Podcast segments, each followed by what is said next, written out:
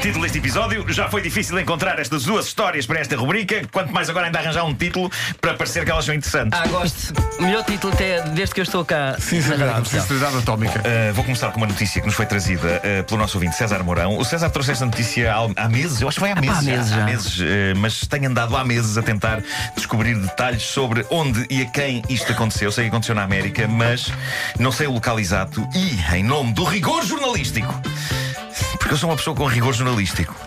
Já fui ao médico, E o que é que ele disse?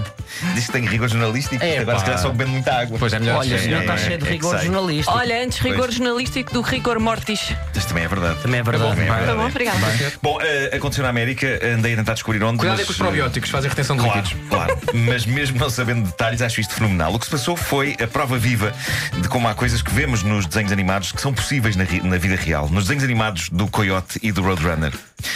Roadrunner, também conhecido como Bip Bip. Bip Bip.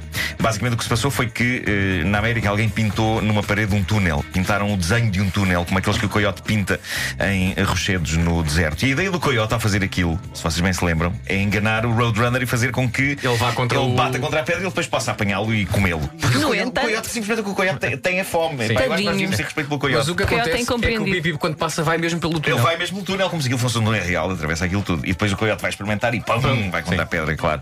Bom, ah, alguém na América pintou um túnel eh, igual aos túneis do Roadrunner. ah, Numa parede. num muro, numa parede Exato. e certinho um Qual- tipo qual é num realista automóvel era? foi um tipo num automóvel foi contra o muro.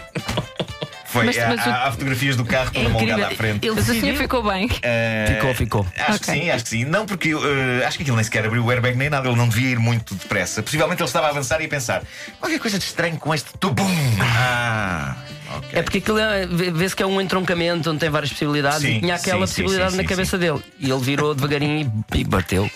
Agora, quem terá tido esta ideia magnífica de pintar ali um túnel? Ah, é que isso passou-se à noite, ainda por cima à noite aquilo é super Engana realista. mais, não é? Sim. Bom, esta rubrica faz 20 anos este ano e lembro-me que quando ela começou havia. Pedro Ribeiro, lembra-se disto, um departamento de histórias de pensionistas. Eh, sim, Nós sim, achávamos imensa piada às tropelias em que pensionistas se envolviam, talvez porque tivéssemos 26 anos quando começámos a fazer isto. Ah, foi ontem. E agora aos 46 a realidade do pensionista parece-me francamente mais próxima. Aliás, parte de mim já se sente pensionista. Uh, por isso larguei as histórias de tropelias de pensionistas, uh, por respeito, no fundo, comigo próprio, não é? Só que esta é de facto gira. É dolorosa, mas é gira. Uh, Passou-se na Flórida. Há muitos pensionistas a viver na Flórida. Verdade. É para onde eles vão, na América, uh, quando pensionam. Uh, um pensionista de 63 anos estava convencido. uh, tenho dois vizinhos que me roubam o correio. Metem-me as mãos na ranhura da caixa do correio e roubam. E o homem referia-se em particular a um negociante de droga que vive em frente dele e a uma senhora que gera um bordel que fica na casa do lado.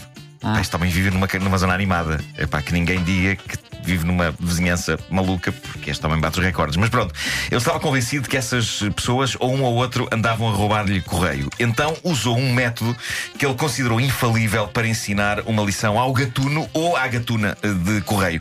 E talvez mesmo para descobrir quem era, afinal, o ladrão de correspondência. Ele meteu uma ratoeira dentro da caixa do correio. Acho isto giríssimo. Uma ratoeira clássica dentro da caixa do correio. E resultou, o que é certo é que resultou. Alguém ficou com os dedos traçalhados pela ratoeira. Só que, desgraçadamente, não foi nem eh, a gerente do bordel, nem o negociante de droga.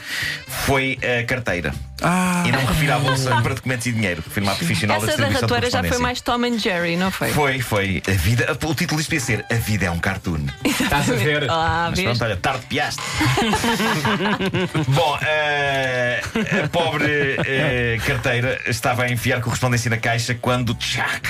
Ficou com os dedos na ratoeira que o pensionista meteu na caixa do correio. E sublinhando que há dias que de facto são uma feze, a pobre carteira tinha acabado de recuperar de uma fratura na mão. Não Portanto, pode. estava toda feliz quando a mão, acabada de recuperar, ficou presa numa ratoeira e novamente estraçalhada. Como é que ela Ahm, teria magoado a mão logo para começar? Pois não faço ideia.